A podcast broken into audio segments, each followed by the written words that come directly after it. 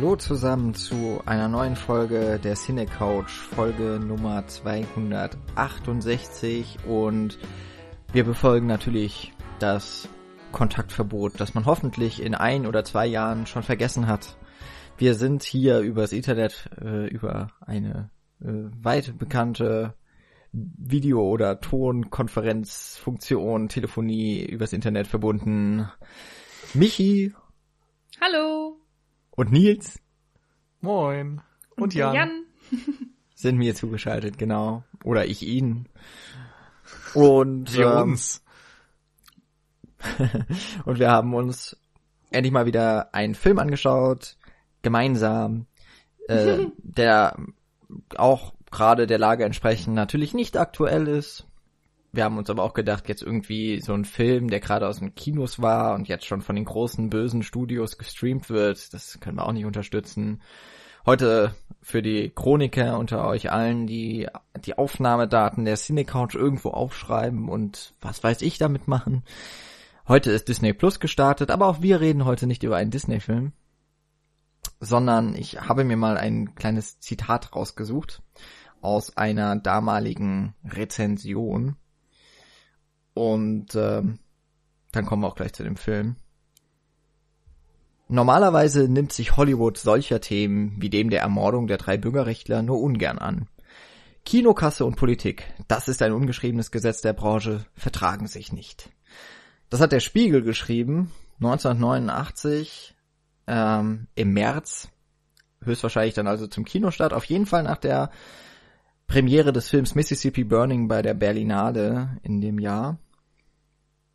Und ähm, später auch Oscar gewonnen oder sogar in dem Jahr wahrscheinlich. In dem Jahr müsste er ja schon die Oscars dann bekommen haben. Der Film ist aus dem Jahr 1988. Das heißt, da war wohl der Kinostart später. So, habe ich das jetzt auch schon einmal durcheinander gebracht. Okay. Also wir reden über einen Film von Alan Parker mit Gene Hackman und Willem Dafoe in den Hauptrollen. Und wir haben uns ein komplett anderes Konfliktthema der Menschheit ausgesucht. Es geht hier nicht um die Entfremdung aus Virusgründen, sondern um Rassismus, hausgemachten Rassismus in Amerika der 1960er Jahre. Was ein Stimmungsaufheller, hä? Ja, mhm. ich möchte auch gleich äh, klar machen, dass ich dieses Thema wohl in der zwölften Klasse im Englisch Hatte. Sehr ausführlich. Ich weiß nix mehr. Ich weiß noch, dass ich in der Arbeit eine 2 geschrieben habe. Also irgendwas muss ich mal gewusst haben. Ähm, tut mir sehr leid da draußen. Ähm, aber ich glaube, ja, wirklich einen historischen Hintergrund muss man jetzt ja vielleicht auch nicht unbedingt für diesen Film haben. Alles, was wichtig ist, wird ja auch von vornherein erklärt. Wir sind in Mississippi, es sind die 60er. Ähm, damals herrschten eben noch ganz andere Verhältnisse, ganz andere äh, Stereotype, Rollenverteilungen. Ähm, ja, eine ganz andere Gesellschaft war es auf jeden Fall. Ähm, das Wichtigste ist natürlich, wir sind immer noch in der Zeit der Segregation, also in der Zeit, wo wirklich auch ähm, das ganze Leben in Schwarz und Weiß aufgetrennt war. Das wird gleich mehr oder weniger im ersten Shot klar gemacht, ähm, wenn der kleine Junge aus dem, äh, wie heißt das, Wasserhahn? Nee, dieses Wassersprudeldings da, was es irgendwie nur in Amerika gibt, was ich noch nirgendwo anders gesehen habe, ähm, trinkt und es gibt eben eins für Weiße und eins für Farbige. Und ja, ich glaube, mehr muss man nicht wissen.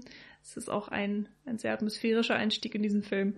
Und ähm, blauäugig wie ich bin, wusste ich nicht, worauf ich mich einlasse. Ich habe nur die Kurzbeschreibung auf IMDb gelesen, als Nils äh, den Film vorgeschlagen hatte. Und da stand ein, äh, dass zwei, was war das, Kommissare mit einer sehr unterschiedlichen Angehensweise ähm, einen Mord in Mississippi aufdecken oder irgendwas in der Art. Ja, ich dachte so, oh, Krimi, geil, klingt gut, Gene Hackman, Willem Dafoe, bin ich sofort dabei. Keine Ahnung, wer Alan Parker ist, war mir auch egal. Ähm, ja. Schuld. und dann kam so ein Stimmungsding. Wow, das war echt ein Downer. Hm. also für alle, die, ähm, ähm, na, man kann ja auch mit solchen Filmen Spaß haben. So ist es nicht. Es ist ein unterhaltsamer Film, aber es ist, der hat mir schon echt auf den Magen geschlagen. Kann ich jetzt schon mal sagen. Ja, Ähm, ich war, ich war nicht vorbereitet. Also weder inhaltlich, dass ich noch irgendwas über diese Zeit weiß, noch, noch richtig, worauf ich mich da einlasse. Aber ich freue mich dennoch jetzt auf die Besprechung, muss ich sagen, weil ich glaube schon, ähm, da gibt es viel zu besprechen und vor allen Dingen habe ich das Gefühl, das ist auch ein Film, wie wir ihn so vielleicht noch nicht auf der Cine Couch hatten. Also auf jeden Fall haben wir sowas äh, selten hier, was wir besprechen. Woran machst du das fest? Also jetzt nur Interesse halber? Mm, ne, ich glaube, so, so richtig irgendein Film mit, mit Rassismus, der das so im Detail bespricht, hatten wir, glaube ich, noch nicht. Und äh, ja, einfach so, weiß ich nicht, von der Art und Stimmung und überhaupt. Ich meine, klar, wir haben schon viele ernste Filme gehabt, aber so der ist nochmal eine andere Kategorie, so hm. habe ich das Gefühl. Ist jetzt nicht so, als hätte ich unser Archiv durchgeguckt und das nee. alles so verglichen. Ich habe nur gerade drüber nachgedacht, weil irgendwie ist es ja ein, klar, der Film behandelt Rassismus und so weiter, aber es ist jetzt ja auch kein wahnsinnig ausgefallener Film. Es ist irgendwie doch so diese Hollywood-Schule, dass du einen realen Hintergrund nimmst, ein, ein, eine wahre Begebenheit als Kern nimmst und das dann irgendwie mit den Mitteln des Unterhaltungskinos aufbereitest. Und in diesem Fall ist es eben ein Thriller, ein Polizeithriller, wo es auch sehr stark dann um die ähm, Methoden der beiden Ermittler geht, Willem Dafoe und Gene Hackman, und wie sie sich eben unterscheiden und äh, doch irgendwie diese Gemeinsamkeit haben, dass sie unbedingt den Fall aufklären wollen. Und gleichzeitig erzählt er eben sehr viel über diese Rassismus-Thematik in den Südstaaten, die ja auch bis heute irgendwo noch in gewissem Maße Bestand hat. Und ja, denke aber trotzdem, dass es eben ein, ein gewöhnlicher Ansatz ist vielleicht, nur eben mit hm. einem mhm. speziellen Thema. Ja, das stimmt.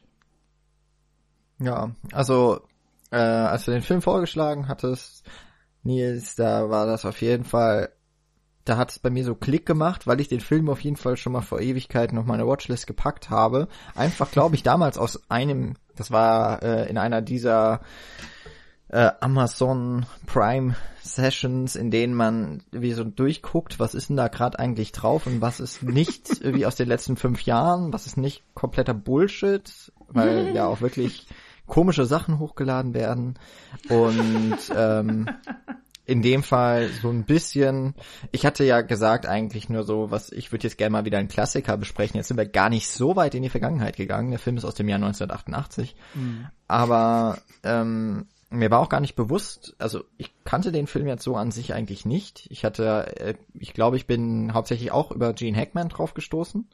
Möglicherweise war es auch irgendwie mal durch French Connection, dass ich da auch irgendwie schon mal so eine Art Verlinkung hinbekommen habe. Und dann habe ich den Film draufgepackt, unter anderem wahrscheinlich auch, weil er im O-Ton vorhanden ist. Auch so eine Sache, die ja nicht immer äh, gegeben ist. Ähm, und Soll ich noch mal erzählen, warum ich den vorgeschlagen habe? Aus einem ganz ähnlichen Grund würde ich jetzt fast vermuten. Äh, ja, tatsächlich. Du hattest gesagt, du möchtest einen Klassiker gucken. Ich habe äh, in mein DVD-Regal geguckt und bei den Klassikern, wo ich sofort Lust drauf hatte, war mir klar, dass die wahrscheinlich nicht jetzt auch in deinem Regal stehen und nicht unbedingt irgendwo bei Netflix sind oder so. Insofern war die naheliegende Lösung, einfach mal Prime durchzugucken, was da so drin ist.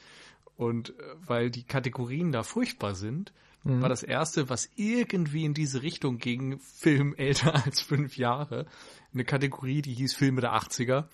Und da waren einfach sämtliche Prime-Filme drin, die in den 80er Jahren produziert wurden. Und dann habe ich den mal äh, rausgesucht als einen von mehreren. Und mhm. ja, dann habt ihr beide irgendwie gesagt, ja, den machen wir.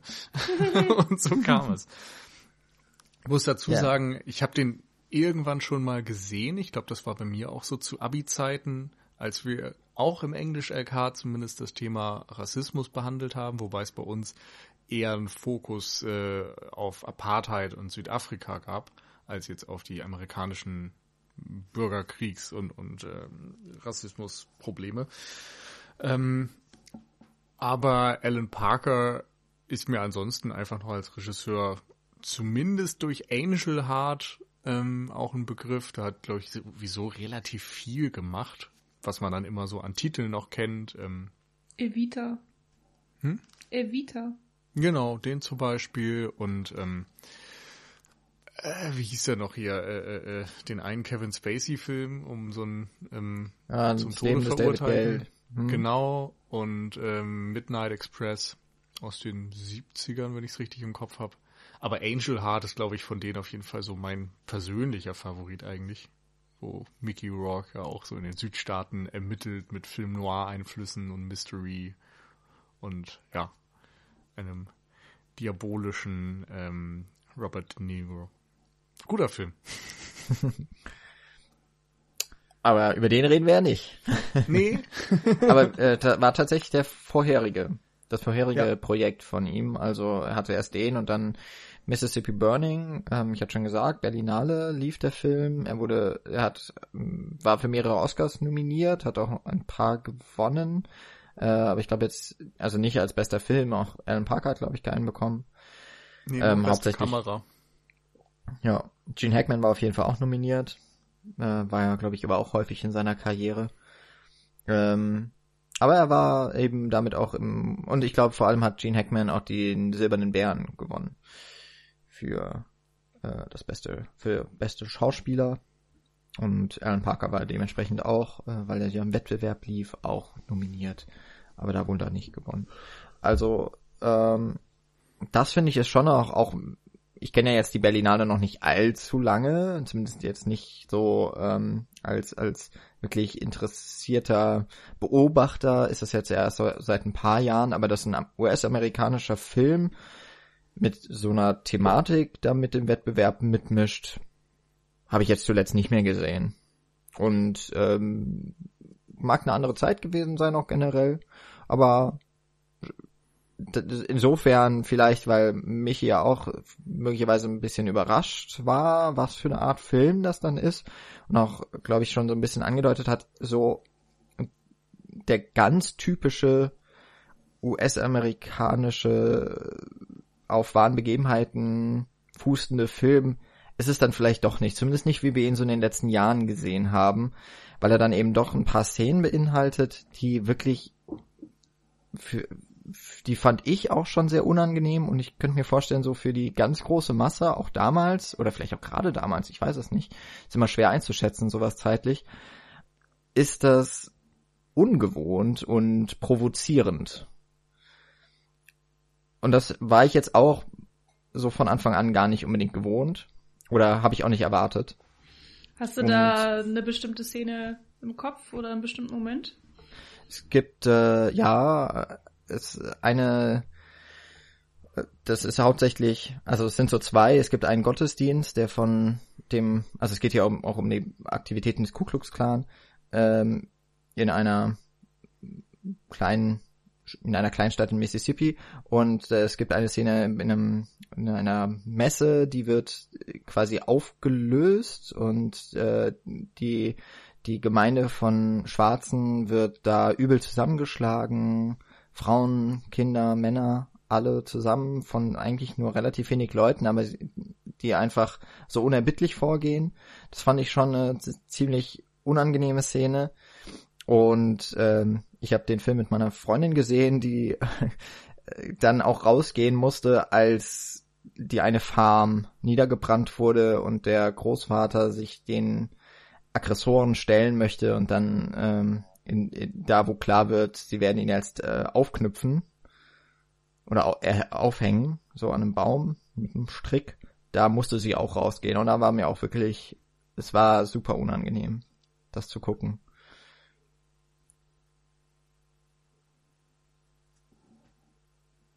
Ja, ich, also glaube, ich könnte sogar noch ein paar mehr Sachen aufzählen, aber da, da bin ich auf jeden Fall ähm, bei dir dabei. Also es gab schon echt einige Momente, die, ähm, wo man so vor den Kopf gestoßen wird oder die nicht leicht fallen zu schauen. Ich finde, es gibt auch so ein paar entlarvende Momente im Film.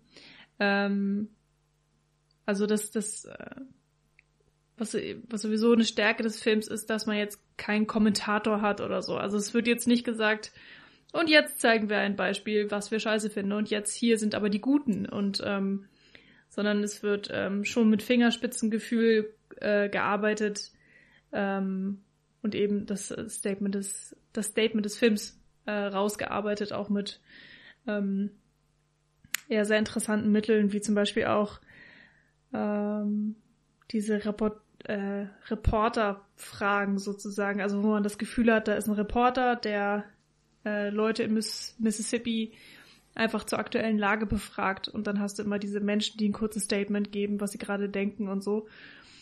Ähm, ja, was dann einfach so stehen gelassen wird. Also es wird gar nicht äh, richtig drauf eingegangen, sondern steht da so alleine für sich.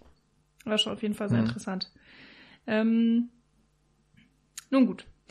Wo wollen wir denn jetzt als erstes drauf eingehen, richtig? Weil wir sind jetzt natürlich so ein bisschen schon komplett reingesprungen. Vielleicht gehen wir noch mal einen kurzen Schritt zurück und sagen einmal ganz kurz für die Personen, die jetzt 15 Minuten lang gerade sich gefragt haben, worüber redet ihr genau? Äh, die sich den Film oder die Filmbeschreibung jetzt nicht unbedingt äh, während unseres Podcasts durchlesen wollen oder anschauen wollen.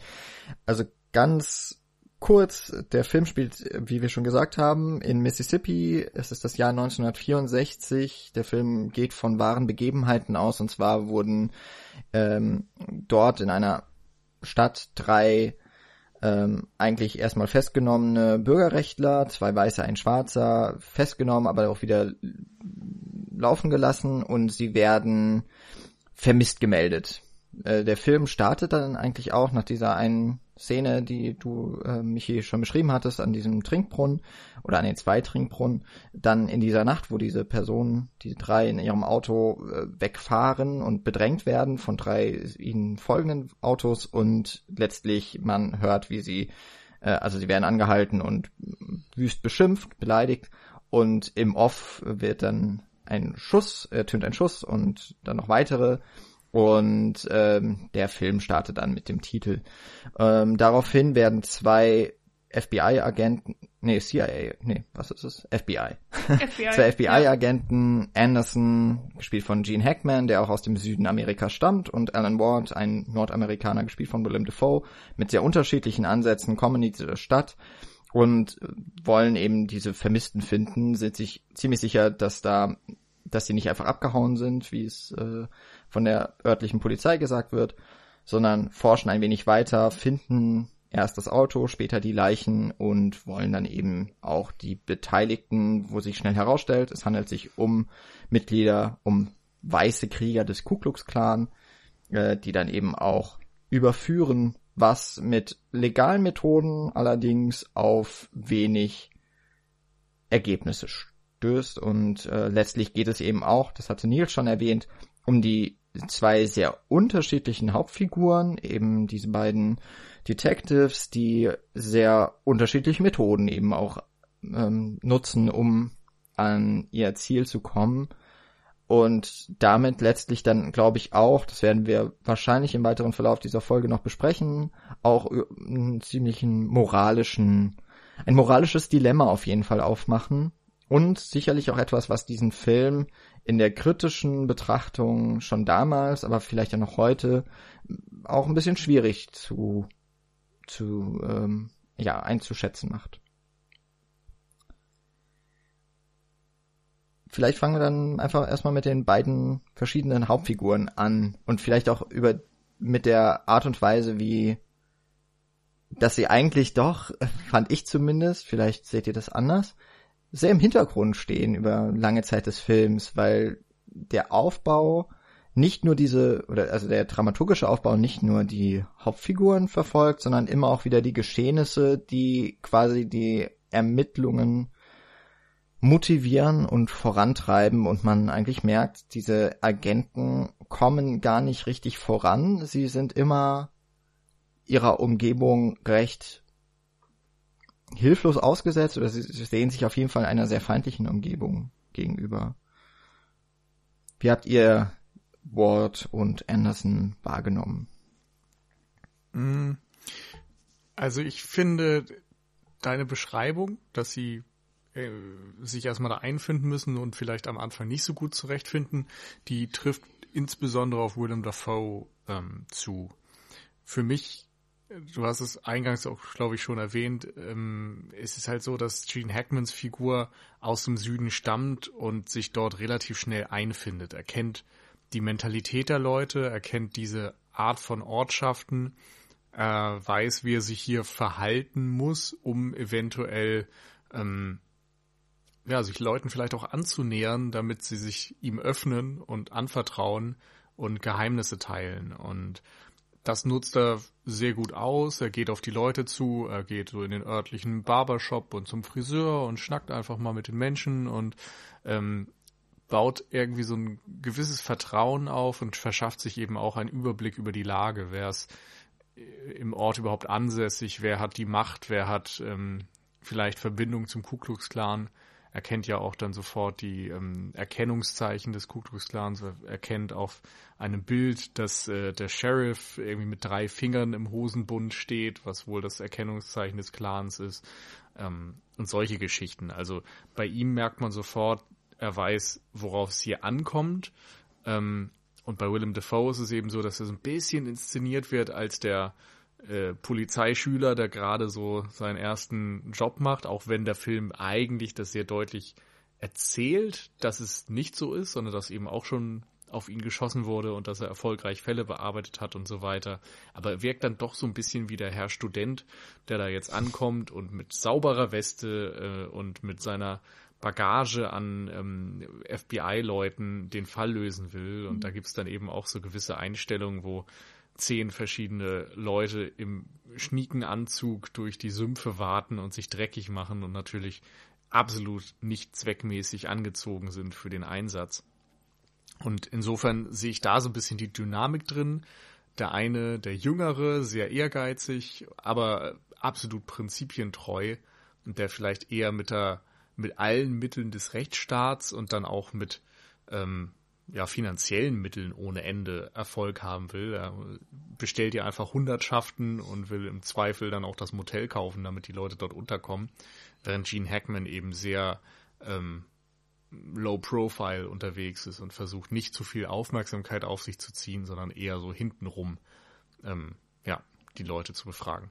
Hm. Ja, ich fand ähm, das ist auch sehr interessant, wie, wie die beiden eingeführt werden, wie man sie erstmal so kennenlernt und äh, dass dann ja eben wirklich sehr schnell klar wird, dieser, wer ist der Ward?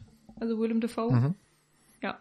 Ähm, dass der wirklich so knallhart nach Textbuch vorgeht, so erst Schritt eins, dann Schritt zwei und dann kommt Schritt drei und dann kommt die Verhaftung und dann haben wir den bösen Kerl. Und ähm, der Film macht eben im, im Laufe der Geschehnisse einfach ziemlich deutlich, dass das halt hier nicht funktioniert, dass wir es eben mit einem Gegenspieler zu tun haben, der einerseits vielleicht ein bisschen schlauer ist, ähm, der weiß, wie die Regeln der Polizei sozusagen oder des FBI funktionieren oder die, wo da die Grenzen sind und ähm, immer sozusagen äh, ja sich da so drumrum windet und ähm, nicht so einfach ähm, gefasst werden kann. Und ähm, gleichzeitig sind sie eben auch einfach bereit, ähm, dreckig zu spielen. Also so, sie halten sich eben nicht an die Regeln, die die Polizei mhm. gerne hätte, sondern ähm, ja. Ich hätte einen Einwand. Ähm, ich finde nicht, dass sie besonders klug dargestellt werden oder dass sie jetzt so sich so winden würden und wissen, was sie tun müssen oder so. Es ist eher so, dass die einfach den Rechtsstaat hier unterwandert haben. Also diese normalen Mittel, dass man einfach Besa Beweise sammelt, ein Verfahren auf die Beine stellt und dann eben ein Gerichtsverfahren und dann folgt die Verurteilung, das greift hier nicht, weil einfach die, ähm, die Richter auf der Seite des Clans stehen und die Sheriffs auf der Seite des Clans stehen, die Bürgermeister. Sämtliche Autoritätsfiguren sind irgendwie von diesen Rassisten unterwandert und sorgen dafür auch, dass äh, Rassisten geschützt werden, während die schwarze Bevölkerung ja im Grunde keine Rechte hat. Und dieses, dieser Fakt ist eben Anderson bekannt und Ward scheinbar nicht. Und darum geht es eigentlich darum, wie kann man trotzdem Erfolg haben, wie kann man vielleicht auch trotzdem irgendwie den Rechtsstaat hier durchsetzen. Aber eigentlich ist mein Gefühl, dass die Clanmitglieder eher als relativ dumm gezeigt werden in den meisten Fällen. Es gibt vielleicht ein, zwei Ausnahmen. Dieser eine Geschäftsmann, der ähm, der Anführer im Grunde auch ist. Und vielleicht auch noch die Bürgermeisterfigur von, von Arlie Ermy gespielt. Das sind so die beiden, die ein bisschen rausstechen, die nicht einfach nur die dummen Hinterwäldler-Rassisten sind.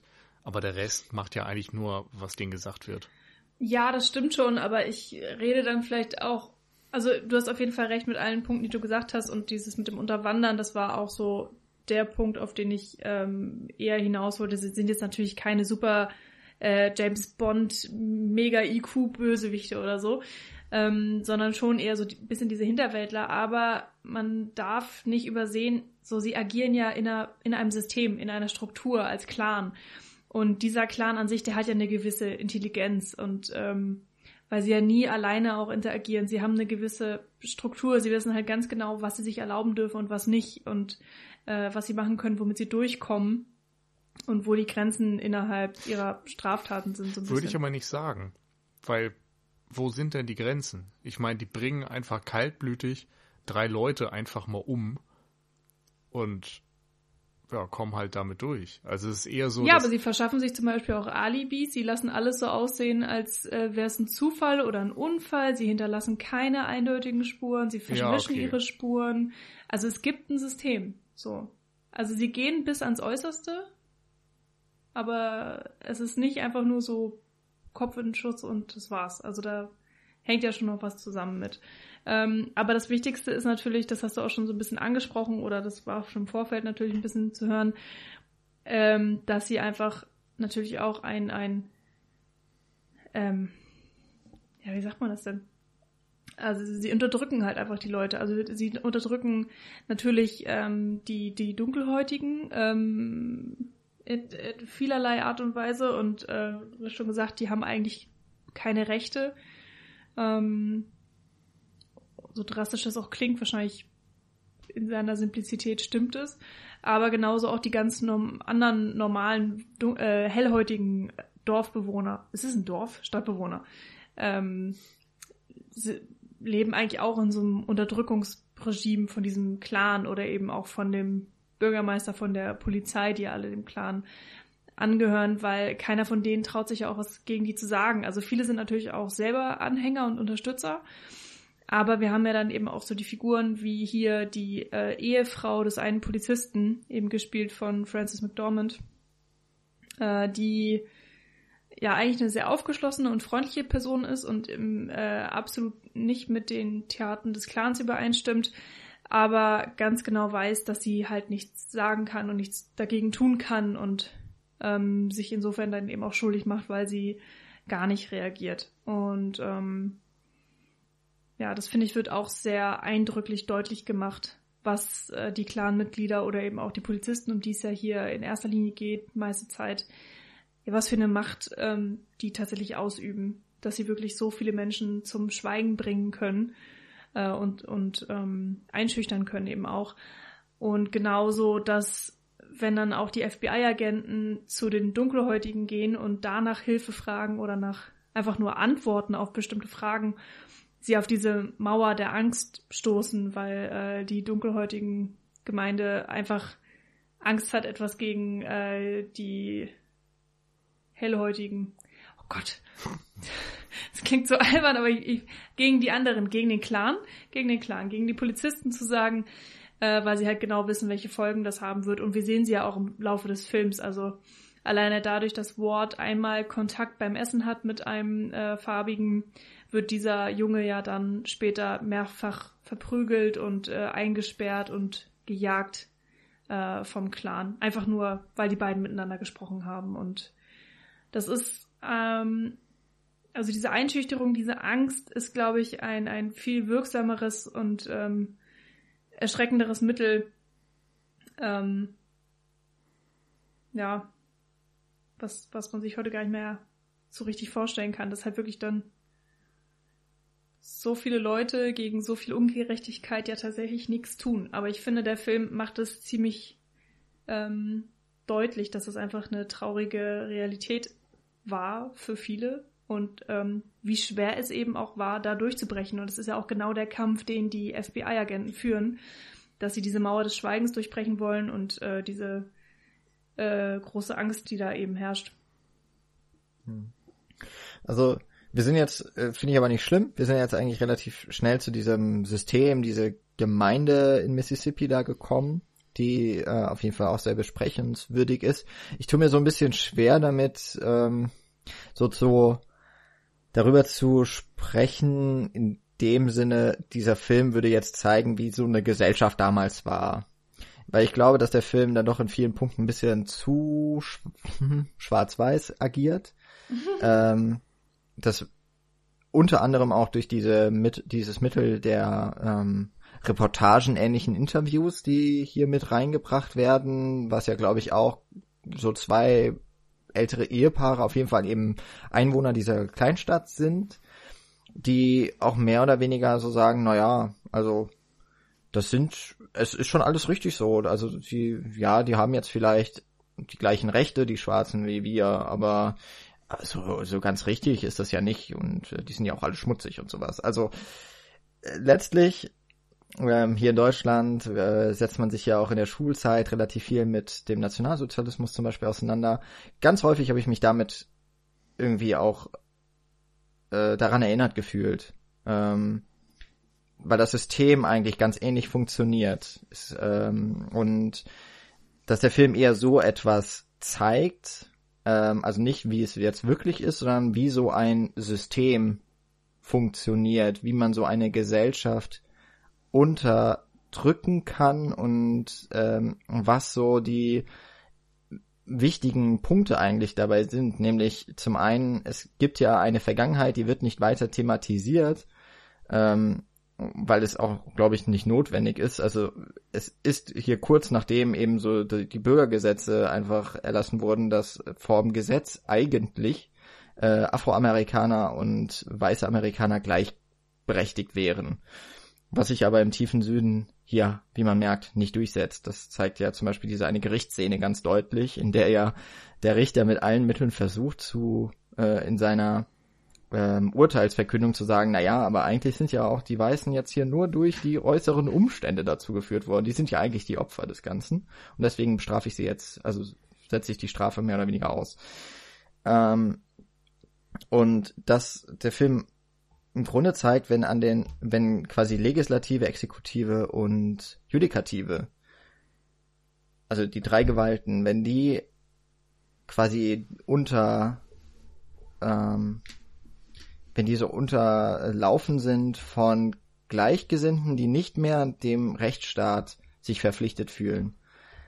Und das dann eben auch noch damit kombiniert wird mit so einer, ähm, ja, mit so einer, mit so einer Politik der Gewalt und Angst.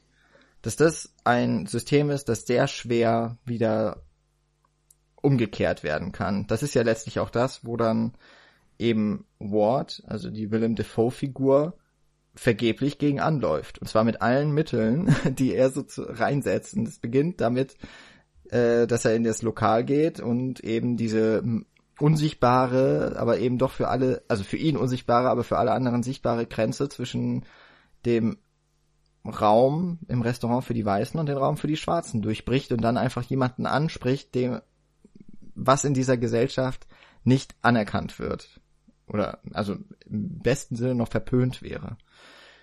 Und so, wenn, wenn man es jetzt ähm, auch noch zaghaft ausdrücken möchte, tritt er von einem Fettnäpfchen ins nächste und kommt damit eben nicht weit, was dann letztlich auch, ähm, aber das will ich jetzt eigentlich noch gar nicht so weit besprechen, aber das führt ja letztlich dann auch zu der Problematik, wie kann man dieses System, das sich quasi selbst immer weiter bestärkt, weil diejenigen, die nicht also zum einen gibt es die Akteure, das sind auch, das sind die Polizisten, das sind, äh, oder im Hauptsächlichen, das ist der Ku Klux Klan. Das sind nicht alle, die dort leben, aber eben gerade die wichtigen Personen, die es zumindest unterstützen oder dulden.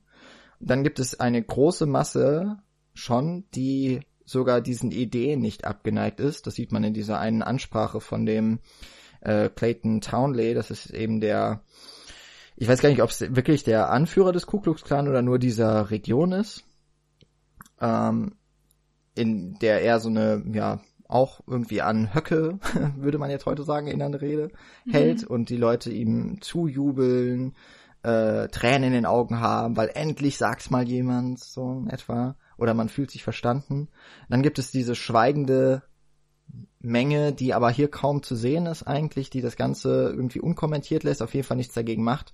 Und dann eben diejenigen, die als so als als äh, Sündenbock herhalten müssten, das sind eben die Schwarzen. So ein bisschen merkt man es ja auch, es sind auch die Juden, ja, also der einer der Bürgerrechtler am Anfang wird ja als äh, Jew verunglimpft und äh, das sind dann letztlich ja die, die auf jeden Fall gegen dieses System wären, aber die werden gnadenlos gejagt, die werden gnadenlos zum Schweigen oder also notfalls eben mit Gewalt zum Schweigen gebracht.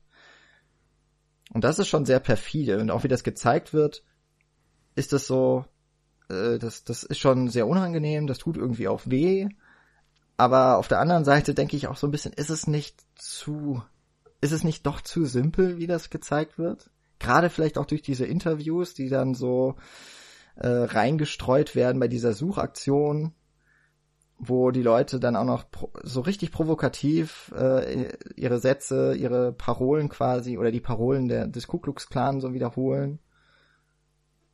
Irgendwie mhm. finde ich dann doch ein bisschen schwierig, dass der offensichtlich gesamte Süden sind diese rassistischen Rednecks oder es sind die äh, armen Schwarzen, die sich nicht wehren. Ja, also ich glaube, das ist auf jeden Fall ähm, ein Teil des Problems. Ähm, man müsste auf jeden Fall noch ähm, Francis McDormands Figur ein bisschen rausnehmen, mhm. die ja so die eine Figur ist, die tatsächlich Grenzen überwindet und äh, ihren eigenen moralischen Kompass dann letzten Endes ähm, einsetzt und, und über dieses ganze antrainierte rassistische System stellt. Weil mhm. sie am Ende eben dann die, ihren Ehemann und auch die, die anderen Rassisten verrät und dadurch entscheidend dazu beiträgt, dass sie verurteilt werden können, ähm, weil sie eben auch auf ihre Nachbarin zugeht und mit ihrer Tochter spielt und so weiter und einfach diese Grenzen nicht so sehr einhält, wie das äh, alle anderen in dieser Region tun. Aber ansonsten äh, stimmt das schon. Es ist sehr einfach. Ähm, ich denke, es hat mit zwei Dingen so ein bisschen zu tun. Das eine ist, dass ähm, der Film sich eher für diese Aufklärung interessiert, so ein bisschen diesen Punkt, ähm, ja, es ist halt ein Cop-Thriller. Es geht um die Ermittlungen, es geht darum, wie können wir irgendwie den Leuten ihr Handwerk legen. Und als Thriller ist es oftmals eben ein bisschen einfacher, dann auch mit simplen Antworten um die Ecke zu kommen und, und das ein bisschen schwarz-weiß zu zeichnen, ein bisschen geradliniger zu inszenieren, als wenn du es übermäßig komplex zeichnest, was natürlich dann wiederum für ähm, dieses Statement über Rassismus als System, ähm, ja, das leidet darunter. Naja, im Grunde hast du ja einfach ein so ein, so ein Ökosystem, so ein abgeschlossenes. Mhm.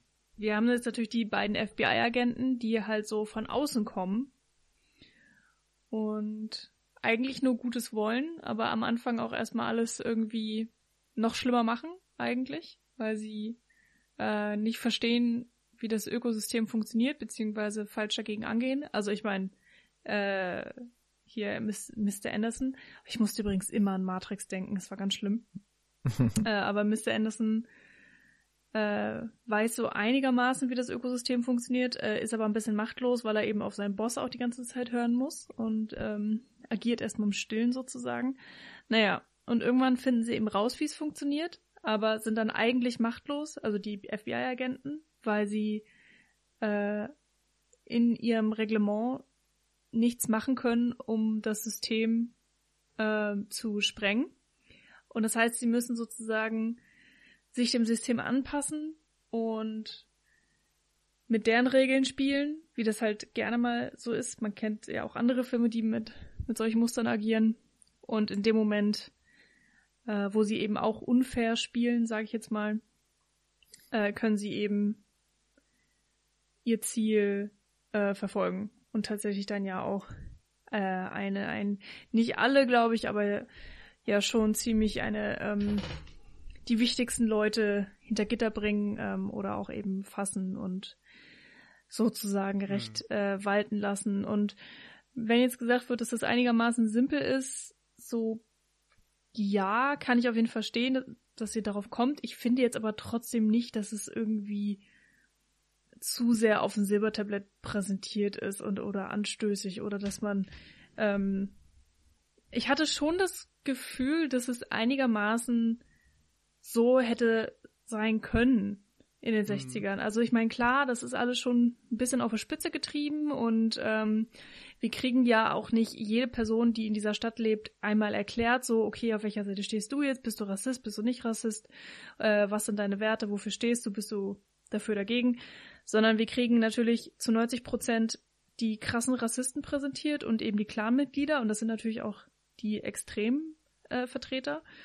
Und wenn man mal ehrlich ist, nur eine einzige Person, die dagegen ist, und das ist eben Francis McDormand. Und in der Masse ist es natürlich extrem versimplifiziert.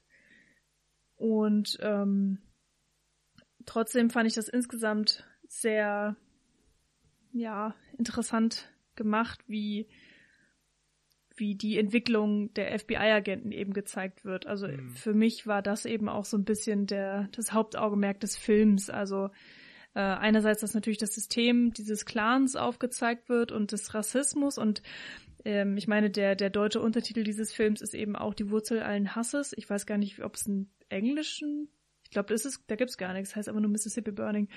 Aber da fand ich den, den deutschen Untertitel gar nicht mal so schlecht.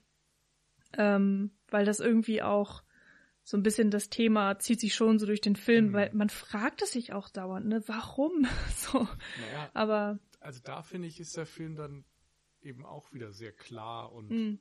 ja, vielleicht ist das auch das Ding. Also entweder findest du ihn sehr klar und sehr deutlich und sehr stark deswegen, weil er sich sehr eindeutig positioniert. Ähm, oder mhm. du findest ihn deswegen simpel, weil mhm. er eben diese Komplexität des Themas vielleicht ein bisschen ignoriert und sich dann mehr für die Thriller-Handlung interessiert als für mhm. diese wahren Probleme des, des Rassismus. Ähm, mhm. Zumindest ist das so ein bisschen mein Eindruck. Mhm. Ich finde da auch die Vergleich wieder mit den ähm, Zweiten Weltkriegsfilmen aus Deutschland vor allem ganz interessant, weil die eben auch sehr oft sehr moralisierend sind, weil sie vor allem dieses äh, diese Gewissheit, Nazis sind furchtbar und schlecht und dürfen nicht gewinnen und es war alles Unrecht, was dort passiert ist, diese Gewissheit stellen sie halt oftmals sehr in den Vordergrund. Und das ist halt so ein, erstmal stimmt es absolut, aber es ist natürlich auch ein, so ein Allgemeinplatz und so ein, eine Erkenntnis, die jetzt nicht gerade originell ist. Und ja. die dadurch vielleicht dann in der filmischen Betrachtung so ein bisschen, äh, ja untergeht oder so ein bisschen langweilt, weil man das Gefühl hat, man hat es eben schon zu oft gesehen.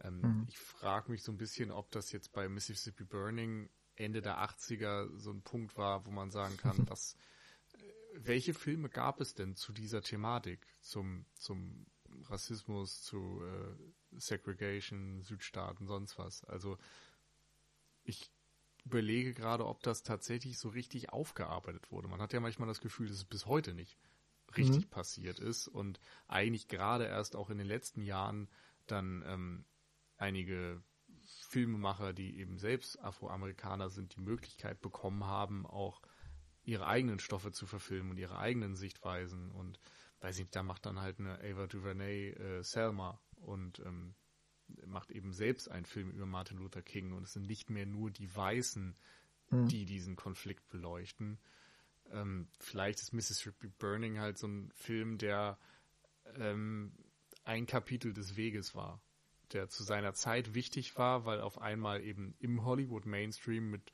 großen Namen gearbeitet wurde und sich trotzdem dieses Themas angenommen wurde.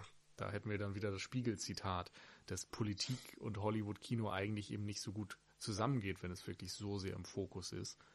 Und vielleicht machen dann Filme wie Mississippi Burning solche Themen ein bisschen salonfähiger und ebnen den Weg für etwas, was dann später kommen kann.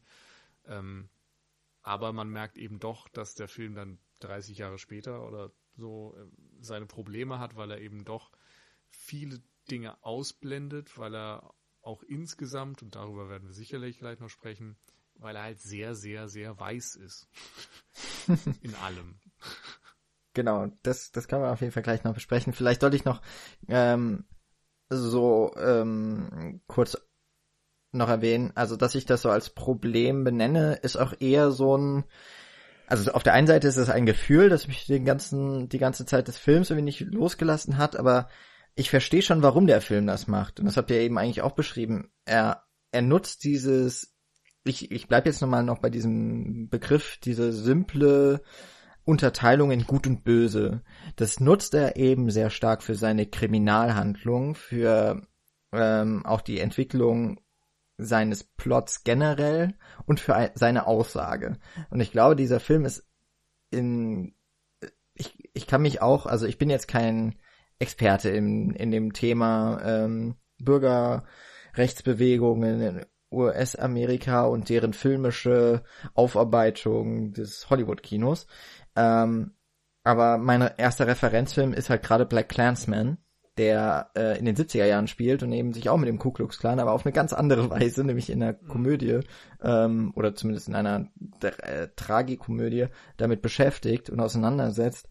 Und auch bei dem Film hatte ich das Problem, dass der Ku Klux, oder nicht auch, bei dem Film hatte ich eher das Problem, dass ich über die mh, mm, Beteiligten, die Mitglieder des Ku Klux Klan so ein bisschen lustig gemacht werden, die so ein bisschen äh, als, als total dämlich dargestellt werden, was ich glaube auch falsch ist. Ähm, da finde ich den Film hier schon ein bisschen nuancierter, dass er durchaus zeigt, dass das Leute sind, die haben eine Agenda, die sie selber für tatsächlich begründet halten und irgendwie nicht komplett kopflos vorgehen. Ähm, ohne jetzt aber irgendwie die großen Genies zu sein. Ja, es sind eben nicht die Criminal Masterminds, sondern es sind einfach Leute, die haben ein bestimmtes Menschen- und Weltbild im Kopf und danach handeln sie und ich finde, das wird schon relativ überzeugend dargestellt. Das, was mich dann eben tatsächlich eher stört, ist, dass, dass so diese gesamte Gesellschaft als äh, ja irgendwie Anhänger oder Unterstützer gefühlt gezeigt wird. Und ich glaube, dass das ähm, dann letztlich das ist, was ähm, so soziokulturell eher ein Problem ist. Aber für die mhm. Handlung ist es natürlich super. Weil wie gut ist das denn, dass hier zwei auch sehr unterschiedliche äh, Detectives rangehen und der eine kommt überhaupt nicht klar in, äh, in diesen Methoden und man muss gar nicht zeigen, dass der vorher äh, erfolgreich war in seinem Vorgehen, auch wenn es hier vielleicht schon ein bisschen gestellt in diesem ersten Dialog, wenn sie in diese Stadt fahren, ähm, besprochen wird.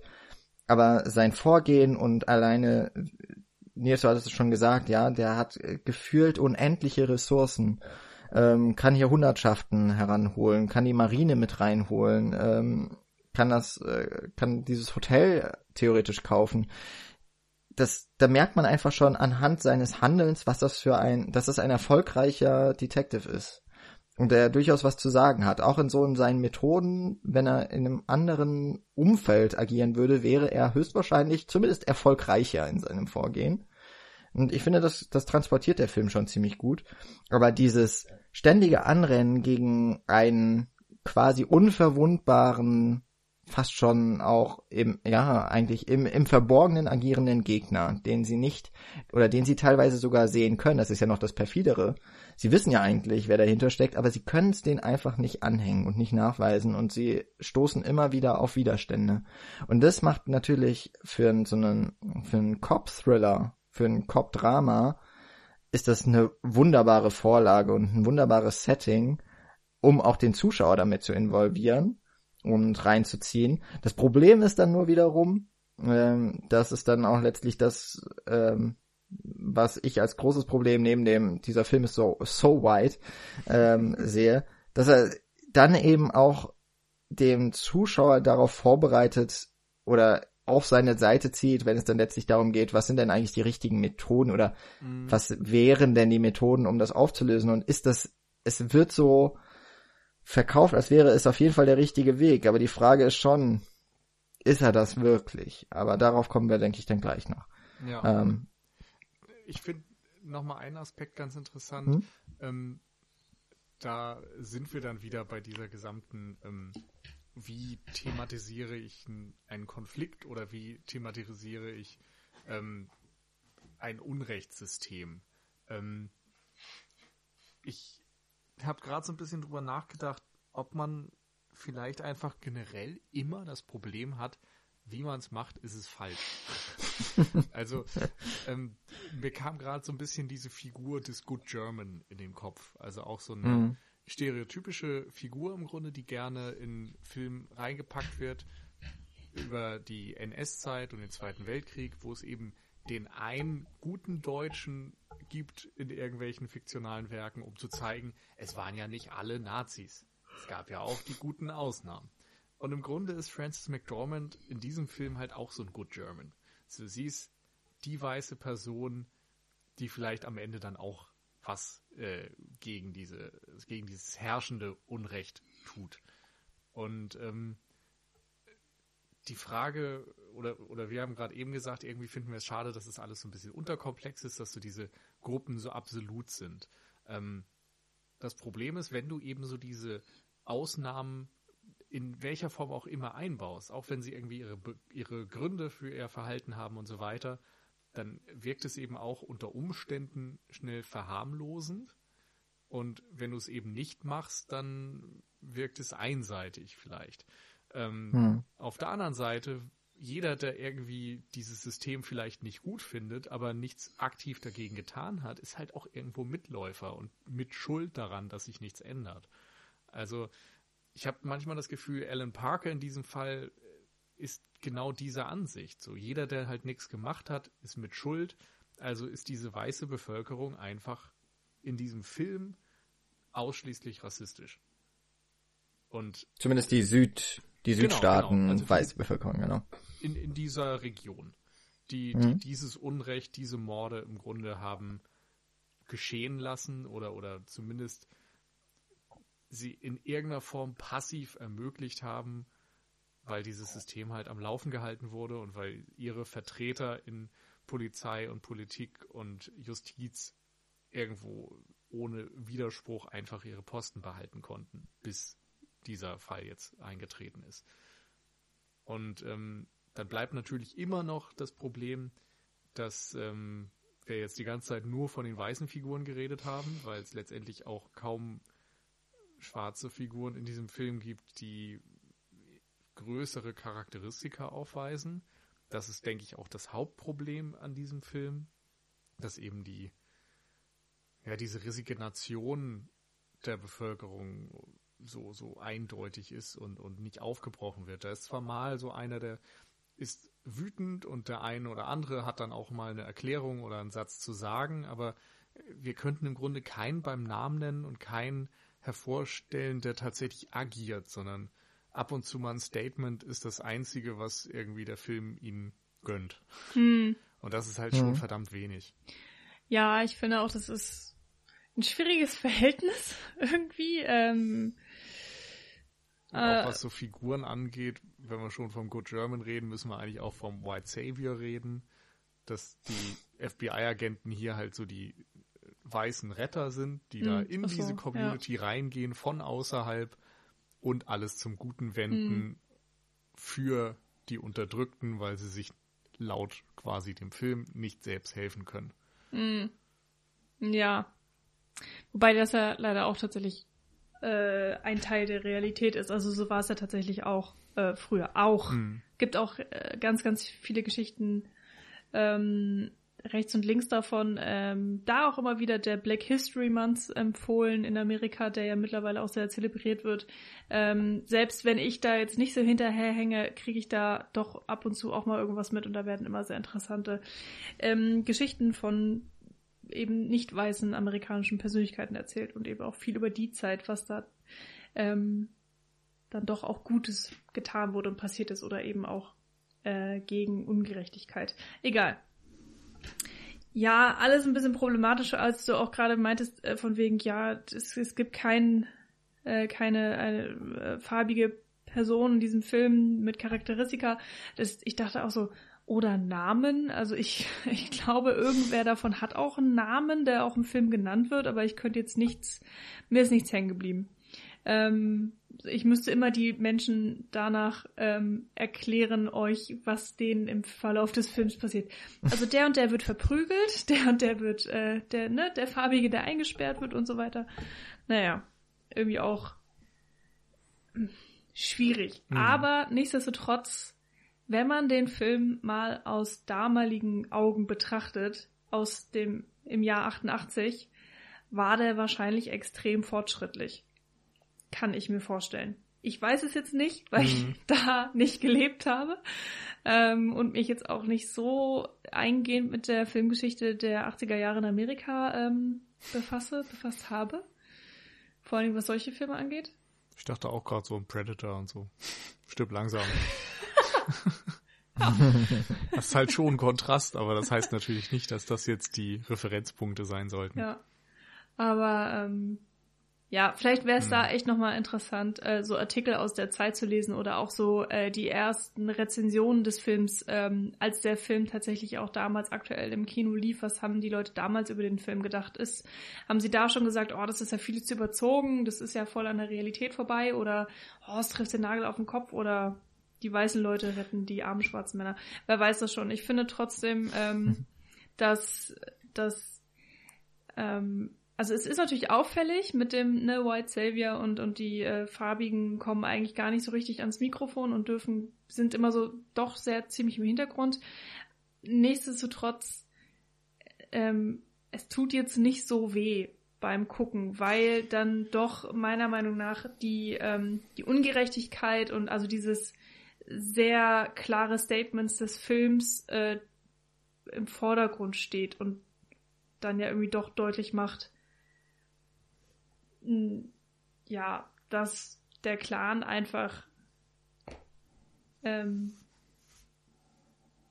ich, Gott, ich kann's, ich Schwierigkeiten, Worte und überhaupt, aber dass der Clan halt einfach ähm, böse ist und sehr schlimme Taten gemacht hat, Ungerechtigkeit und ähm, ne, sowas hm, halt. Michi das, ist einfach zu lieb, um böse Worte äh, zu hm, nutzen. ich habe auch ja. die ganze Zeit Angst, irgendwas politisch Unkorrektes zu sagen, was ich wahrscheinlich auch schon mehrfach jetzt getan habe, aber ist mir auch egal. Aber ähm, dieses, es ist, es ist schwierig zu sagen, ich habe Angst davor, aber es ist mir auch egal. aber ich glaube, wir wissen, wie es gemeint ja, ist. Ja. Ähm, also dazu können wir direkt, glaube ich, Stellung beziehen. Erstmal, ähm, dass also ich glaube, jedem Zuschauer ist es erstmal selbst natürlich überlassen, ob er das schlimm findet oder nicht. Ich glaube, es gibt viele, die können damit gut leben. Ich kann aber auch jeden verstehen, der sagt, das geht für mich irgendwie nicht. Ähm, das kommt sicherlich auch so ein bisschen drauf an, ja, wer du bist und was dein Erfahrungsschatz ist und, und wie, hm. wie, wie gut du über sowas hinwegsehen kannst. Ich finde deinen Punkt richtig und wichtig, dass eben die Situation Ende der 80er höchstwahrscheinlich zu einem Grad eine andere war. Ich glaube, das ist halt auch ein Film von Weißen für Weiße auf eine Art. Und ne, wenn du da eben diese ganzen Stars hast, du hast Willem Dafoe, du hast Gene Hackman, du hast Alan Parker als bekannten Regisseur und so weiter, Francis McDormand, ähm, das sind halt alles Namen, die ein weißes Publikum vermutlich angesprochen haben.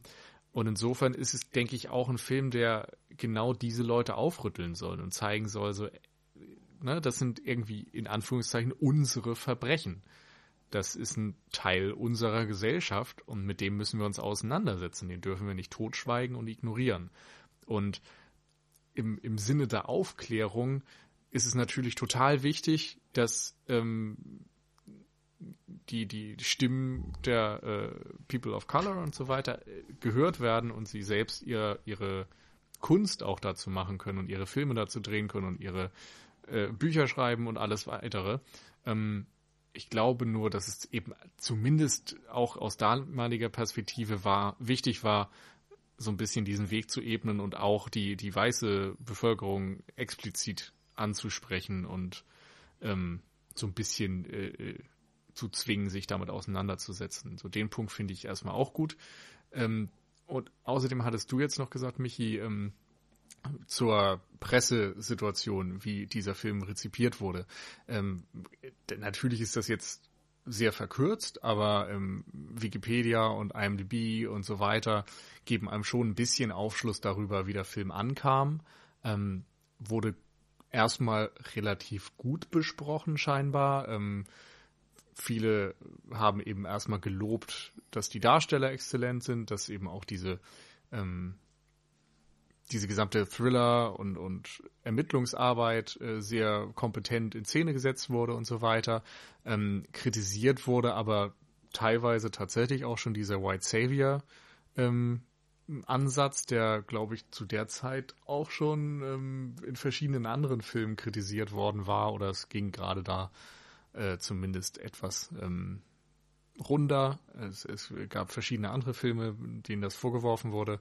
Ähm, und außerdem hat der Film sich sehr viel Freiheiten genommen, ähm, weil der Mordfall dieser drei äh, Aktivisten eben real ist. Der ist tatsächlich 1964 in Mississippi passiert und es handelt sich hier aber um eine sehr, sehr freie Adaption.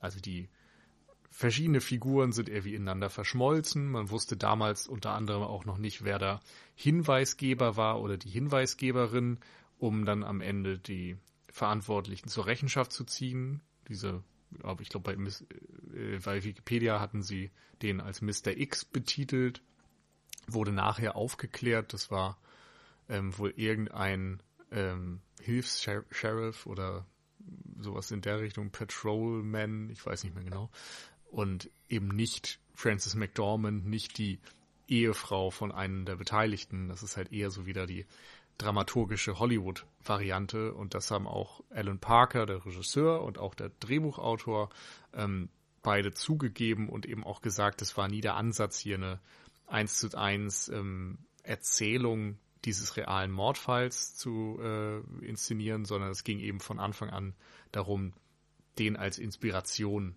nur zu verwenden und irgendwie eher Wert zu legen auf eine, eine gute Thriller-Handlung und so weiter und natürlich auch dieses moralische Statement. Ich würde nochmal gerade auf die Darstellung der Schwarzen im Film oder der Afroamerikaner im Film ja. äh, eingehen.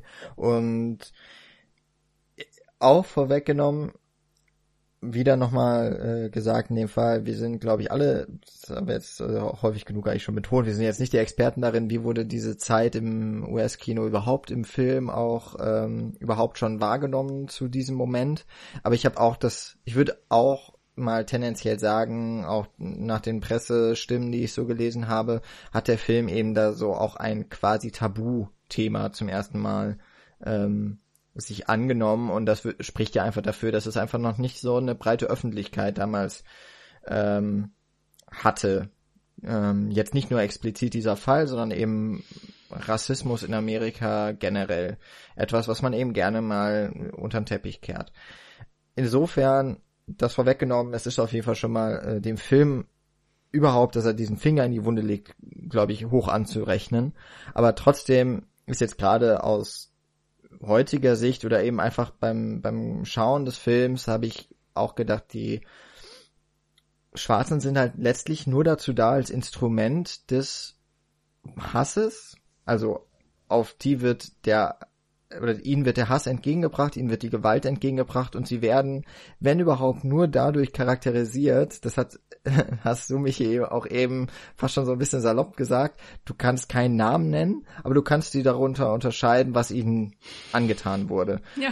Und ähm, dieses ganz stark instrumentalisieren als Opfer und darstellen als Opfer, das finde ich schon ein wenig problematisch aber wiederum gesagt, ne, der Film versucht hier überhaupt mal an ein, ein Thema ranzugehen und es in ein, in einen Genre-Kontext zu packen. Und möglicherweise ist es gerade das, wo der Film vielleicht an seinen eigenen, ähm, an seinen eigenen Zielen scheitert. Weil er eben ein sehr aufgeladenes Thema, das ist äh, damals wie heute, glaube ich, ein sehr kontro also kontrovers in der Art und Weise, wie man es am besten darstellt. Ich glaube, kontrovers ist ansonsten an Rassismus nichts. Ähm, und äh, das hatte Nils vorhin auch schon mal so schön gesagt, man macht also man kann es eigentlich gar nicht richtig machen. Ähm, und das hat mir einfach nur so ein bisschen übel aufgestoßen, dass ich auch das Gefühl hatte, okay, jetzt die Person ähm, bekommt jetzt das und das angetan. Und natürlich finde ich das als Zuschauer höchst unangenehm, und ich wünsche den Leuten, die da, äh, die, die äh, Perpetrator hier, die Täter, den wünsche ich natürlich auch alles an den Hals. Und auch da wiederum, es ist so, es läuft letztlich eben auf das Finale auch des Films hinaus, der uns als Zuschauende, glaube ich, einfach zweifelsfrei auf seine Seite ziehen möchte. Und da ist es dann egal, mhm. ob weiß oder schwarz als Zuschauer.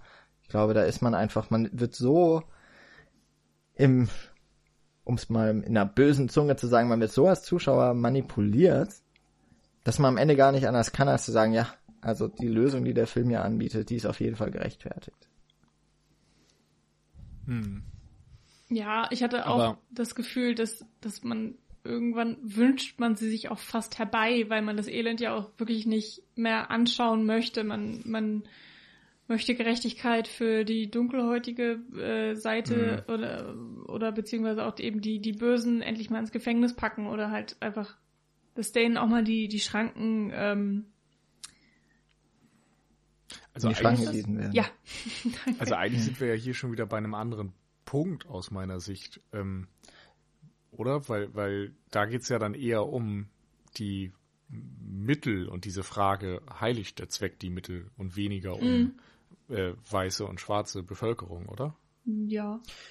Ja, ja, genau. Also es hängt schon irgendwie, ja, es hängt miteinander zusammen. Ich finde es eben, also deswegen nochmal, vielleicht in den Nutshell, also ich, ich finde es problematisch, wie hier die, vor allem die schwarze Bevölkerung gegen die weiße Bevölkerung irgendwie, also in beiden Fällen wird mit Stereotypen mehr oder weniger oder mit mhm. äh, sehr einfachen Mitteln wiedergearbeitet. Auf der einen Seite eben die weißen Südstaatler, die irgendwie alle rassistisch oder zumindest Mitläufer sind. Auf der anderen Seite die Schwarzen, die alle die Opfer sind. Die sich auch nicht selber zur Wehr setzen können. Und die jetzt ja auch nicht als, ja.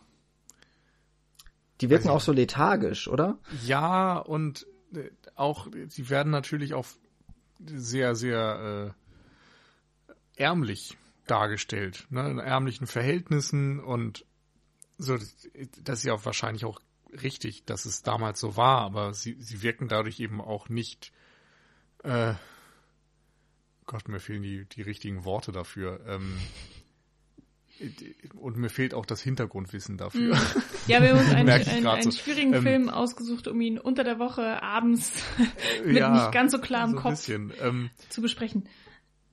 Naja, ich, ich weiß, oder ich habe mich jetzt gerade gefragt, wie war denn das Schulsystem damals? Aber es wirkt zumindest so, als wenn diese schwarze Bevölkerung, die im Film dargestellt wird, ähm, nicht sonderlich gebildet ist.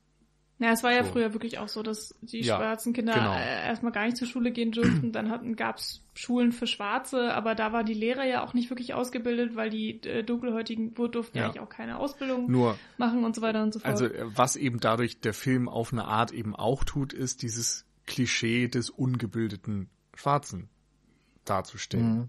Weil es halt irgendwie nicht jetzt wie in ähm, äh, hier Nachtigall äh, Nee, mhm. Quatsch, das ist sogar auch ein falsches Beispiel. Das ist auch wieder der Weiße. Ähm. Naja, was heißt denn Klischee? Es ist ein nee, aber, Teil der aber Realität es, es gibt von halt, damals. Es gibt halt äh, hier mit, mit Sidney Poitier irgendwelche Filme, wo mir jetzt auch die Namen leider nicht mehr so einfallen. ähm, wo er dann eben, ähm, äh, das war tatsächlich Ende der 60er ähm, mhm. so seine Rolle, dass er der, der gebildete Anwalt war, der, der Schwarze, der eigentlich so überlegen war allen anderen Leuten, also sämtlichen Weißen und sämtlichen Schwarzen, so der äh, auch so eine Klischeefigur eigentlich schon fast wieder, ähm, gegen den niemand irgendwas haben konnte, weil er halt einfach so gut war. So ein bisschen auch was ähm, O.J. Simpson war, bevor äh, die ne, 90er Morde, sonst was äh, aufkam, sondern mhm. als er noch dieser Footballstar war, der eben gleichzeitig Werbegesicht war und Unternehmer und irgendwie freundlich und so weiter. Das war so dieser, dieser schwarze Mann, auf den sich die Weißen einigen konnten, wo man dann sagte, na, ich bin ja kein Rassist, ich mag OJ. Und so ein bisschen waren das eben auch Figuren, die dann jemand wie Cindy Poitier gespielt hat. Und solche Figuren sind aber eben auch nicht mal in diesem Film drin, sondern es ist eher so diese, ja, ne, ja. Ne, sie, aber sie sitzen im Sumpf und äh, fischen und so. Also, das Klischee sehe ich da ein Stück weit da drin. Ja, ich, also ich kann das auf jeden Fall verstehen und ähm, ich meine, wir sind uns alle einig, der Film zeigt eine eine Seite der, des, des Kuchens oder ein Stück des Kuchens nur und es gibt viele Seiten, äh, die man betrachten kann und, und Aspekte. Ähm, und es ist alles versimplifiziert um irgendwie auch ne, auf, auf äh, die Cops ähm, mehr mhm. Handlungen zu schieben und so weiter. Und wir haben hier irgendwie kein durchdachtes soziologisches Abbild der Gesellschaft von damals. So, aber wir befinden uns eben auch in der beschissenen Kack-Kleinstadt irgendwo in Mississippi. Alle ja. Weißen, die da rumlaufen, sind jetzt auch nicht besonders gebildet. Also da können wir dann auch wieder sagen, haben wir hier irgendwelche Klischee-Rassisten ähm, aus dem Bilderbuch oder sowas. Und da gibt es Aber ja die haben halt zumindest Jobs irgendwie. Also die werden halt dann doch als, als Sheriffs gezeigt oder als äh, weiß ich nicht, ne, haben da irgendwie Friseure. Als Friseure, ja. als Nein, das als stimmt auch. Also wie gesagt, ich, ich, will das jetzt gar nicht hier dich komplett äh, hm? gegenreden, aber ähm, ich finde, es, es klingt ja. jetzt gerade irgendwie alles so von wegen, oh, das ist ja alles viel zu doll und viel zu die, doll die Klischeekiste. Aber es war halt auch echt ein großer Teil der Realität von damals. Ja. Ich, ich meine, vielleicht müssen wir es tatsächlich auch bei diesem Satz belassen, wie, wie man es macht, ist falsch. Also äh, wie wir es besprechen, ist es wahrscheinlich auch falsch. Lassen wir es, ich will mich da gar nicht drauf versteifen. Ähm, eigentlich waren wir ja dabei, wie manipuliert der Film und natürlich irgendwie in, in dieser Darstellung der Bevölkerung manipuliert er, aber was ich tatsächlich noch viel wichtiger finde am Ende, beim Finale des Films, ist, er ähm, manipuliert uns auch ein wenig, ähm, genauso äh, äh die, ich, ich setze anders an. Der Film ähm, beginnt ja damit, dass der Konflikt zwischen den beiden Ermittlern herrscht, welche Methoden man anwendet. Gene Hackman, der sich so sehr volksnah gibt und der eben darüber auch den ähm, Bewohnern da irgendwie Geheimnisse entlocken kann. Da fand ich übrigens auch sehr schön, wie er teilweise dann mit der Blume äh, so Maschen hat mhm. und, und mehrere Leute auf die gleiche Art und Weise anspricht. Oder dieses It was nice talking to you, sagt er auch mehrfach. Das sind so kleine Bausteine, wo man erkennt, er weiß genau, wie er Menschen ausspielen muss, wie er mit denen umgehen muss, um Dinge zu erfahren. Und ähm, er ist eben auch bereit, ähm, über die Stränge zu schlagen und das Gesetz im Grunde zu brechen, ähm, wenn es am Ende eben die Lösung bringt. And justifies the means. Ähm, während Willem Dafoes Figur sehr prinzipientreu ist und sagt, nein, wir müssen eben mit den rechtsstaatlichen Mitteln arbeiten, wir dürfen ausschließlich so arbeiten, dass es am Ende auch im Gerichtssaal als Beweis verwendet werden kann und so weiter. Und nachdem diese Methoden keinen Erfolg haben und Willem Dafoe eben auch sehr aufgezeigt wird, dass er mit seinen bisherigen Methoden keinen Erfolg haben kann, weil sobald er in der Öffentlichkeit mit gewissen Leuten redet, wird denen Gewalt angetan. Sobald er ähm, ein, ein Gerichtsfahren hier in Mississippi anberaumen würde, würde der Richter eben wieder die Rassisten einfach freisprechen, weil er selber Rassist ist und so weiter. Ähm, insofern erklärt er sich ja bereit, mit Gene Hackmans, also Andersons, Methoden zu arbeiten und eben Folterandrohungen und so weiter äh, vorzunehmen und äh, ja, Leute so sehr zu bedrohen, also letztendlich der eine ja, minder bemittelte Typ wird ja sogar fast an den Baum geknüpft und ihm wird das vorgespielt, dass jetzt der Clan ihn umbringen glaub, könnte. Hieß der. Hm? Lester hieß der, Lester, genau. Hm. Ähm, also im Grunde unter Todesangst auf eine Art wird er dazu verleitet, seine Kollegen zu verpfeifen. Und dadurch, dass es funktioniert und alle am Ende eben dann auch ihre Haftstrafen bekommen und so, zieht der Film uns ja auf diese Seite und manipuliert uns zu sagen, ja, ist richtig so, gegen diese Schweine müssen wir irgendwie solche Methoden akzeptieren. Und das ist halt eigentlich auch was, was völlig undemokratisch ist und gegen jeden Rechtsstaat. Ja. Ich möchte da auch ganz kurz noch einmal diesen Anfang schon zitierten Spiegelartikel nehmen, weil du hast fast den Satz, den ich dazu hatte, ähm, eins zu eins gesagt. Er ähm, kommt nämlich dann auch auf, das, auf die Dirty Harry Masche, wie es da besch beschrieben wird, die äh, Gene Hackman verfolgt gegen die Ku Klux Klan Brutalos. Und zwar gegen Schweine helfen nur schweinische Methoden. Hm. Ja, ähm, tatsächlich gibt es aber noch ein Problem, das ich ebenfalls mit äh, oder noch einmal zusätzlich zu dieser Szene habe, die aber möglicherweise auch ganz passend dann auch wieder ähm, auch so ein bisschen die Kehrseite dieser gesamten Medaille, dieser, diesem Aspekt oder dieser tatsächlich auch historischen Begebenheit äh, letztlich darstellt. Denn der Moment, nachdem oder an dem Ward letztlich dann eben auch sein quasi seine Niederlage eingesteht, ist, nachdem ähm, die Figur von Francis McDormand so brutal zusammengeschlagen wird. Das heißt, schon wieder eine Weiße zum Opfer wird und erst dann beginnt das Umdenken. Genauso wie ja auch die FBI-Agenten nur in den Süden geschickt wurden, weil zwei weiße Bürgerrechtler umge oder verschwunden sind.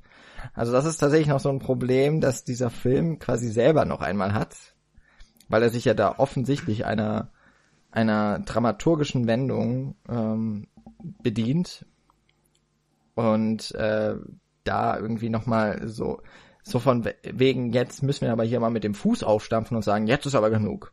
Mhm. Also das finde ich auch noch mal so ein bisschen. ist es auch noch. Ja, gut. Ich meine, da ist es auch schon wieder äh, tatsächlich typisch Hollywood, ne? Gene Hackman, deutlich älter als Francis McDormand, der was mit dir anfängt. Auch eine typische Hollywood mhm.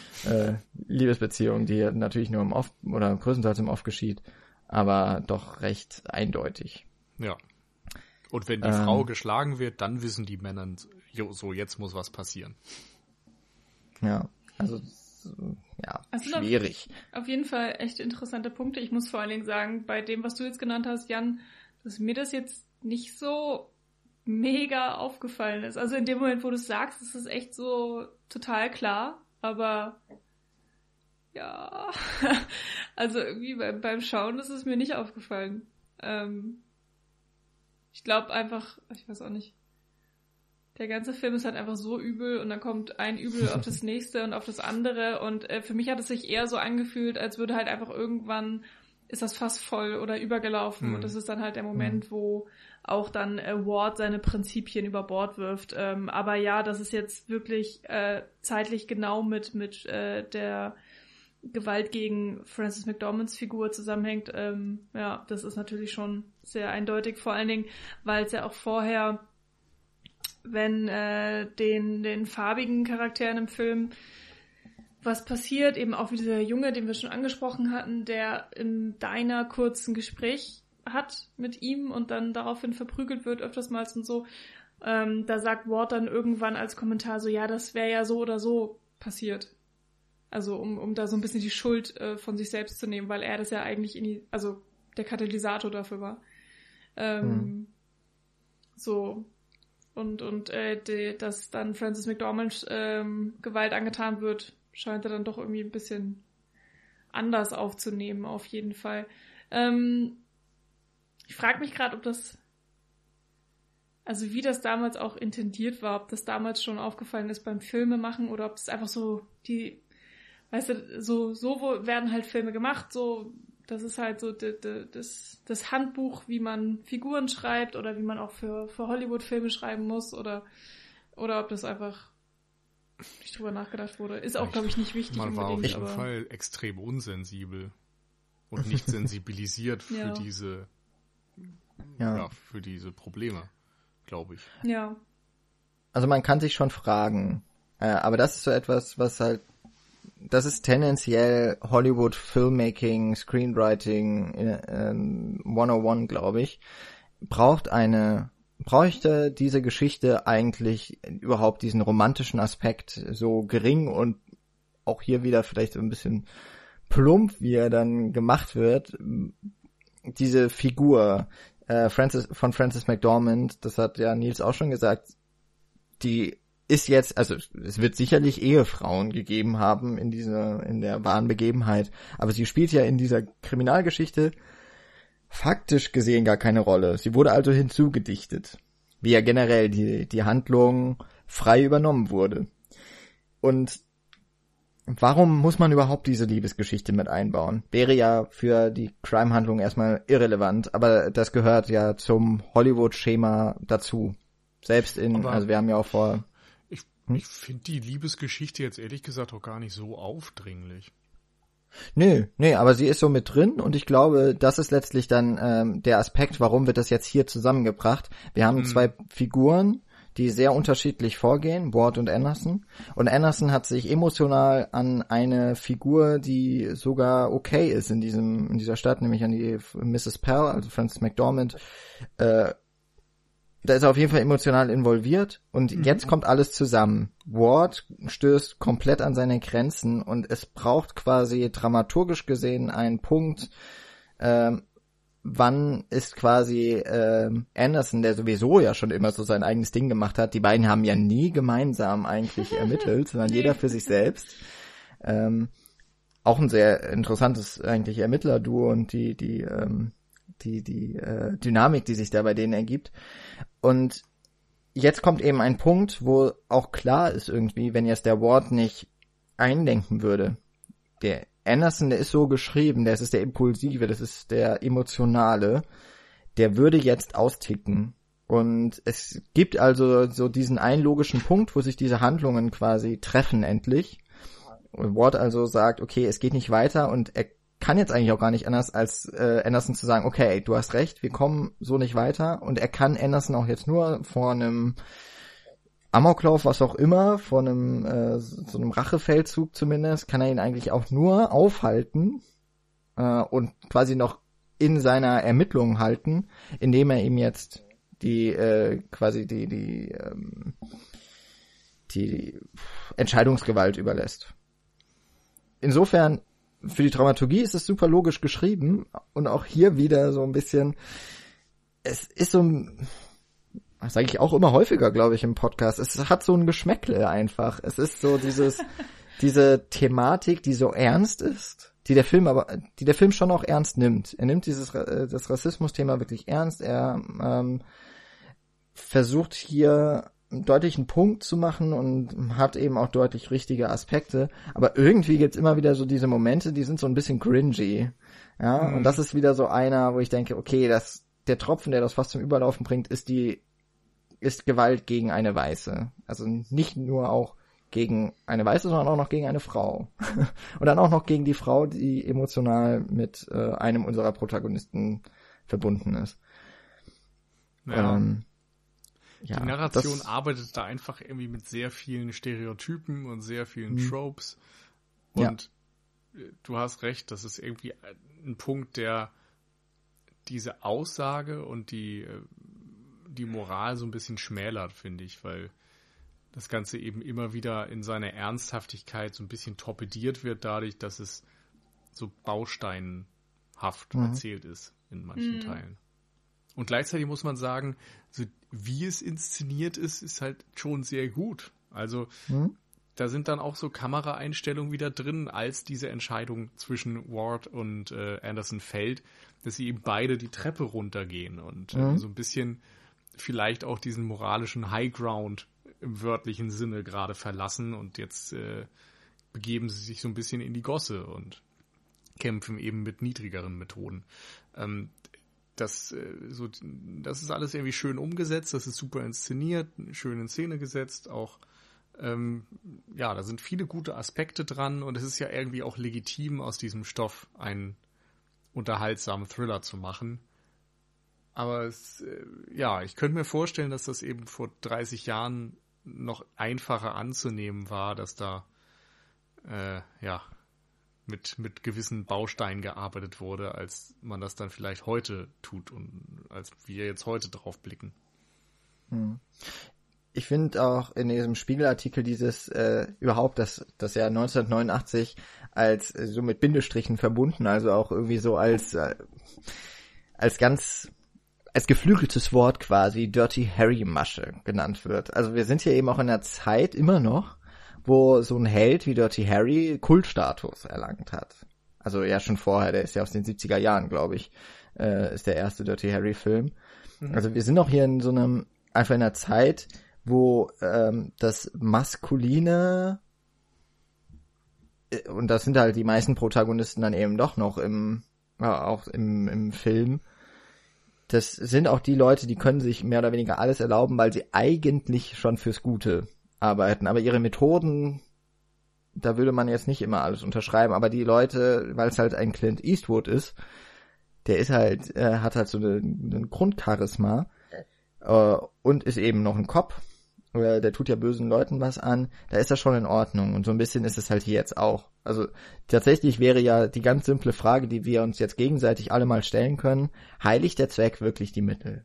Also ist das, was jetzt, äh, was dieses Finale eben, ähm, es ist Folter an den Tätern, es ist, ähm, es ist ein, ähm, also psychische und physische Folter. Es ist eine Entführung dabei.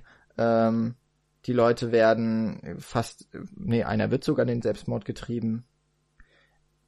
Ist es letztlich, ist es dann wirklich die Antwort, und ich habe das Gefühl, der Film will es mir so weiß machen, das ist halt jetzt die Lösung für dieses Problem. Also wir können uns dem rassistisch unterwanderten, diesem antidemokratischen, nennen wir es einfach mal jetzt so, diesem antidemokratischen System kann man sich nur entgegenstellen mit deren Mitteln. Man kann also mit demokratischen Mitteln, es ist eine Bankrotterklärung doch eigentlich für ähm, unser Rechtssystem.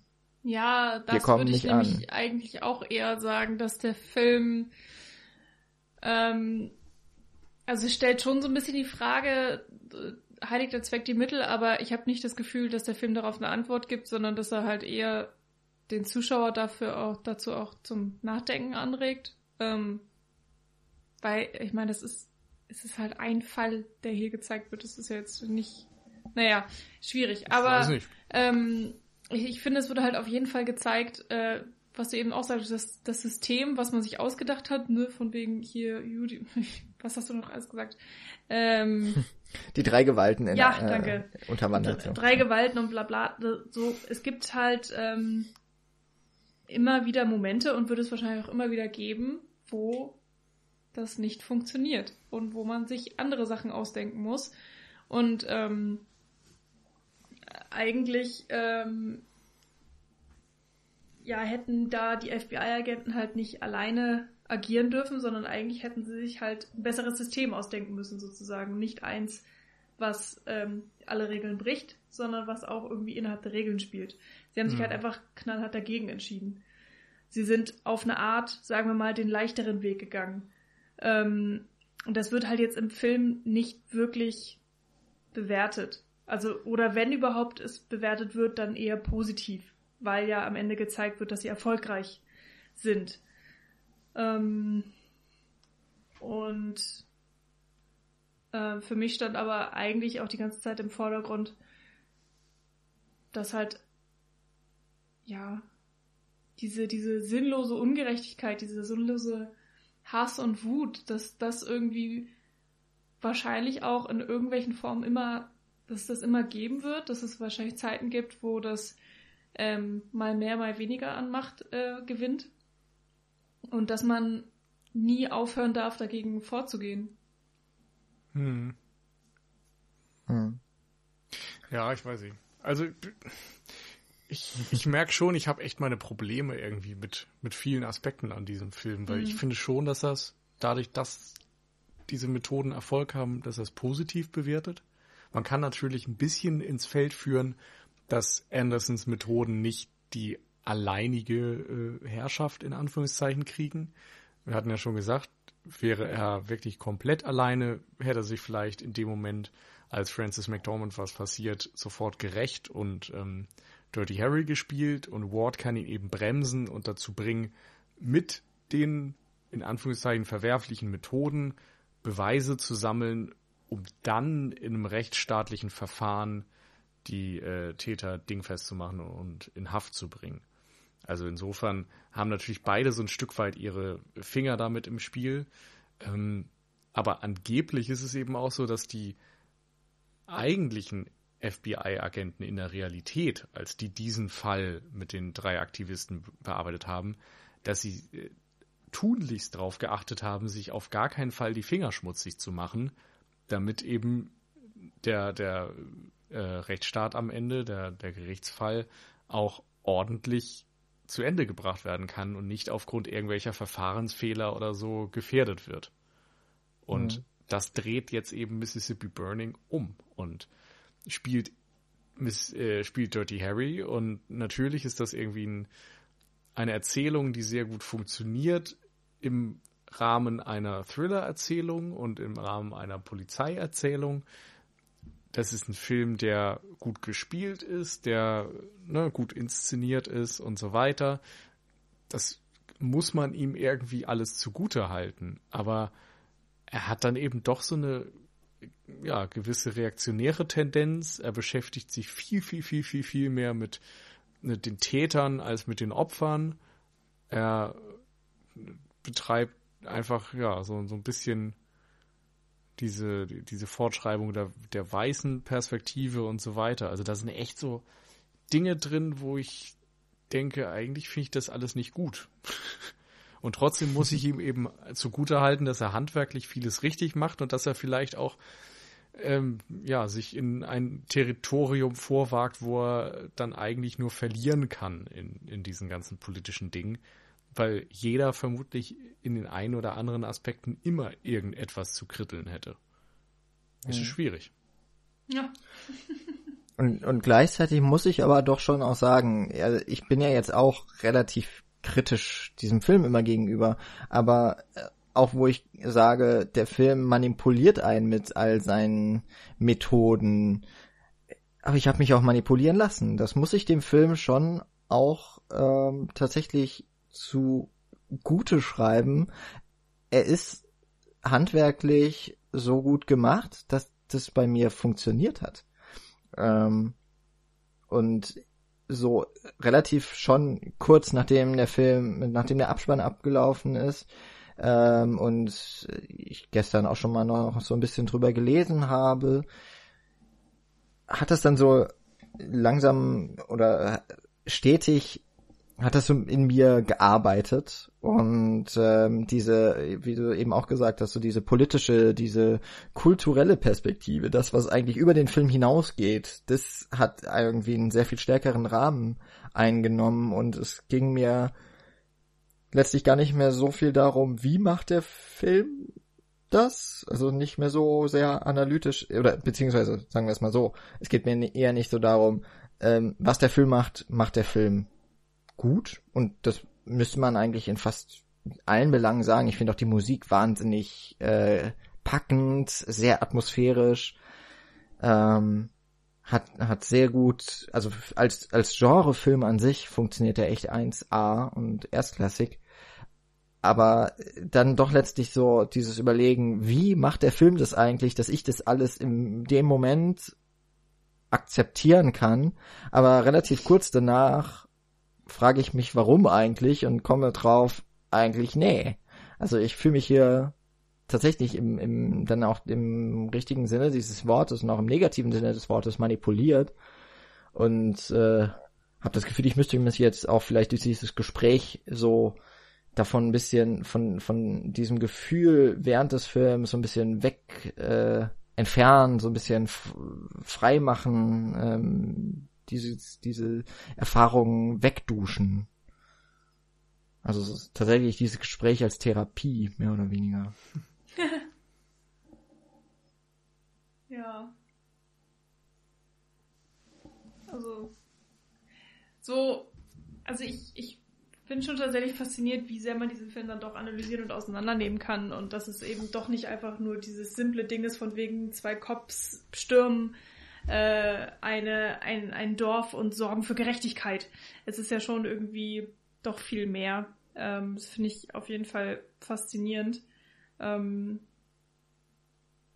ich glaube, was bei mir bei dem Film am meisten hängen bleibt, äh, trotz der ganzen Kontroversen und eben auch Schwierigkeiten, die wir jetzt rausgearbeitet haben und irgendwo sind wir uns da doch alle einig, dass das irgendwo ja auch ein gut gemachter Film ist. Ähm, ist halt einfach irgendwie dieses Gefühl. Also ich hatte, ich habe den ja wirklich zum ersten Mal gesehen gestern und äh, wusste ja auch, wie gesagt, nicht so ganz, worauf ich mich einlasse, was jetzt hier ähm, die Thematik ist und dass es eben so sehr um Rassismus geht und auch, ähm, es gibt ja auch sehr viel Gewaltdarstellung im Film, ähm, teilweise auch eben sehr drastische. Und ähm, ich war ja tatsächlich in erster Linie eigentlich die ganze Zeit erschüttert und, und traurig und wütend und äh, deprimiert und irgendwie alles zugleich. Ähm, einerseits, weil man eben weiß, dass dieser Film auf wahren Begebenheiten beruht, beziehungsweise eine, eine Zeit anspielt, die es ja tatsächlich so gegeben hat und dass so oder so ähnlich auf jeden Fall auch Gewalttaten passiert sind. Und der Clan ja auch tatsächlich existiert hat und alles, was dazugehört. Ähm, und eben auch dieses Gefühl, dass, ja, so die, Menschheit ist halt nicht durchgängig gut, sondern es gibt eben auch böse Teile der Gesellschaft und damit müssen wir irgendwie alle leben und umgehen und ähm, im besten Fall auch wirklich dagegen angehen. Aber es ist eben auch was, was wahrscheinlich nie weg sein wird. Und das auf eine Art eigentlich auch fast ohne Grund. Das ist natürlich jetzt auch zu einfach gesagt. Ähm, alles hat irgendwie so eine Wurzel und mhm. einen, äh, Beginn und äh, irgendwelche Entstehungsgründe äh, und Muster und so weiter. Aber wenn man allein mal drüber nachdenkt, dass man andere Menschen anders behandelt als sich selbst oder seine Nächsten, einfach nur, weil irgendein Aspekt äh, in den Augen des Betrachters nicht der gleiche ist, macht für mhm. mich halt keinen Sinn. Und ähm, ja, das kam für mich, da kam für mich dann einfach gestern bei der Sichtung viel zusammen und das fand ich dann tatsächlich auch irgendwie alles ziemlich bestürzend und ja. ähm, grundlegend einfach deprimierend. Und insofern finde ich, hat der Film auch ein bisschen eine gewisse Aktualität, weil so Rassismus wird es einfach immer geben.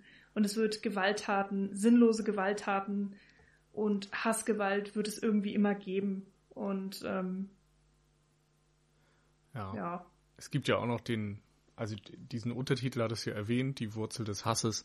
Ähm, Im Film selbst spricht ja Anderson das auch einmal an und erzählt diese Anekdote von seinem Vater, der ähm, den Esel des ähm, Nachbarn getötet hat und scheinbar einfach äh, Rassist war, um sich besser als jemand zu fühlen auf eine Art. Also ja. Anderson ähm, setzt das eigentlich so in Verbindung, dass man, dass er behauptet, Menschen müssten halt immer jemanden, oder Menschen müssten sich immer besser als irgendwer fühlen können und dann macht man es halt unter Umständen an, ja, an solchen Details fest. Ähm, und setzt es auch in Verbindung mit Armut. Na, wenn du schon sonst nichts hast, dann zumindest das Gefühl, besser als jemand zu sein. Ähm, auch wieder eine, eine, sehr simple Aussage, aber eine sehr klare Aussage. Ja. Hm. Also ja. im Endeffekt geht's mir auch so ein bisschen so. Ich mochte den Film beim Schauen. Ich schätze ihn immer noch jetzt für, für verschiedene handwerkliche Dinge. Und ich schätze irgendwie auch, dass ich mich so dran reiben kann, dass ich das Gefühl habe, so der hat seine Ecken und Kanten, mit denen ich teilweise überhaupt nicht äh, übereinstimme und mit denen ich irgendwie nicht viel anfangen kann, aber diese Auseinandersetzung damit ist irgendwie schon spannend und gewinnbringend und eben auch nicht nur auf die schlechte Art, dass man dachte, der ist, der ist furchtbar für das, was er da irgendwie verkörpert, sondern man hat eben schon das Gefühl, dass es gewisse Gründe gibt, warum er gewisse Entscheidungen getroffen hat und so weiter. Ähm, und das ist dann irgendwie auch faszinierend, sich damit auseinanderzusetzen. Es ist für mich auf jeden Fall auch ein Film, der irgendwie hängen bleibt. Also den, ich finde, man vergisst den nicht so leicht, eben weil er auch teilweise so unangenehm ist. Es ist halt kein Film, der einfach nur unterhalten will, sondern der dich auch mal irgendwie vor den Kopf stößt und ähm, im besten Fall auch nachdenklich werden lässt. Das hat er bei mir auf jeden Fall geschafft. Und ähm, ja, ich finde, auf eine Art macht das auch immer mal gerne einen guten Film für mich aus, wenn ich halt, ähm, wenn der irgendwie hängen bleibt halt richtig und nicht weil es ist nicht einer von 100 Filmen, den man sieht, wo man sagt so, ja, guter Film, hat Spaß gemacht und irgendwie in ein paar Wochen erinnere ich mich vielleicht gar nicht mehr richtig dran. Und dann irgendwann so, ach ja, hm, Gene Hackman, ja, er war ein guter Schauspieler, eine hm, gute Performance, sondern ja, der Film ist halt mehr als die Summe seiner Einzelteile, finde ich. Ja, ich habe da eigentlich nicht mehr viel hinzuzufügen. Ähm, außer vielleicht, wenn ich schon mal einen äh, alten Zeitungsartikel im Internet raus suche, dass ich ihn so häufig wie möglich verwende und nochmal eine Klammer schließen möchte. äh, mit noch einem, auch tatsächlich mit dem letzten halben Absatz des, des Artikels zu diesem Film, also wird verlinkt vom Spiegel. In Philadelphia, Mississippi, dem wahren Ort der historischen Handlung, durfte der Hollywood-Spiegelung, durfte die Hollywood-Spiegelung bisher nicht gezeigt werden. Der Manager des einzigen Filmtheaters am Ort fand, es lohne sich nicht. Allein diese Nachricht lohnte den Film. Und ich glaube, das ist letztlich nämlich auch das, was wir jetzt in unserem Gespräch rausgefunden haben. Ähm, einfach auch nochmal dieses, da über das Gesehene nachdenken, das nochmal auch gemeinsam zu diskutieren und zu erörtern. Und ich glaube, da gab es viele Punkte, wo wir uns äh, alle mal mehr, mal weniger gerieben haben. Und letztlich eben doch auch irgendwie so dieses, also allein auch für diese Diskussion möchte ich im Grunde eigentlich damit sagen, lohnte sich der Film. Und äh, ja, dafür vielen Dank und auch Dankeschön fürs Zuhören. Und äh, beim nächsten Mal wird's ja, es wird jetzt auch nicht, äh, tatsächlich wissen wir ja schon, was der nächste Film wird. Es wird auch nicht wahnsinnig erheiternd. Mhm. Also der aber, übernächste, der übernächste Film muss erheiternd werden. der übernächste, ja, da müssen genau. wir uns mal wieder eine, so eine schöne Komödie raussuchen. Also beim nächsten Mal, wir verraten noch nicht den Film, glaube ich, aber wir können schon mal sagen, Ostern steht vor der Tür. Dementsprechend wollen wir die, äh, die, die, äh, furchtbare Ange äh, Angewohnheit von uns, schlimme Hashtags zu verwenden, natürlich nicht missen lassen und werden den Ostern, also O-Western, auch wieder ausrufen und freuen uns über rege Teilnahme in unserer oder in der generellen Podcast- und Filmblogger-Bubble. Ähm, macht mit, besprecht oder beschreibt oder guckt zumindest einen Western und ähm, teilt das mit uns allen mit, unter dem Hashtag O-Western. Bei uns dann eben auch rechtzeitig zu Ostern wieder etwas von starken Männern. Ja, und es wird Oder heiß. Zu zumindest einsamen Männern. Liebe ja. liegt in der Luft. ja. Bis dahin auf jeden Fall wünschen wir euch eine sehr gute Zeit. Ähm, bleibt zu Hause, guckt Filme, guckt Serien. Bleibt gesund. Haltet, genau, bleibt gesund und haltet trotzdem Kontakt zu euren Liebsten. So machen wir das auch und wünschen jetzt eben alles Gute. Tschüss. Ciao.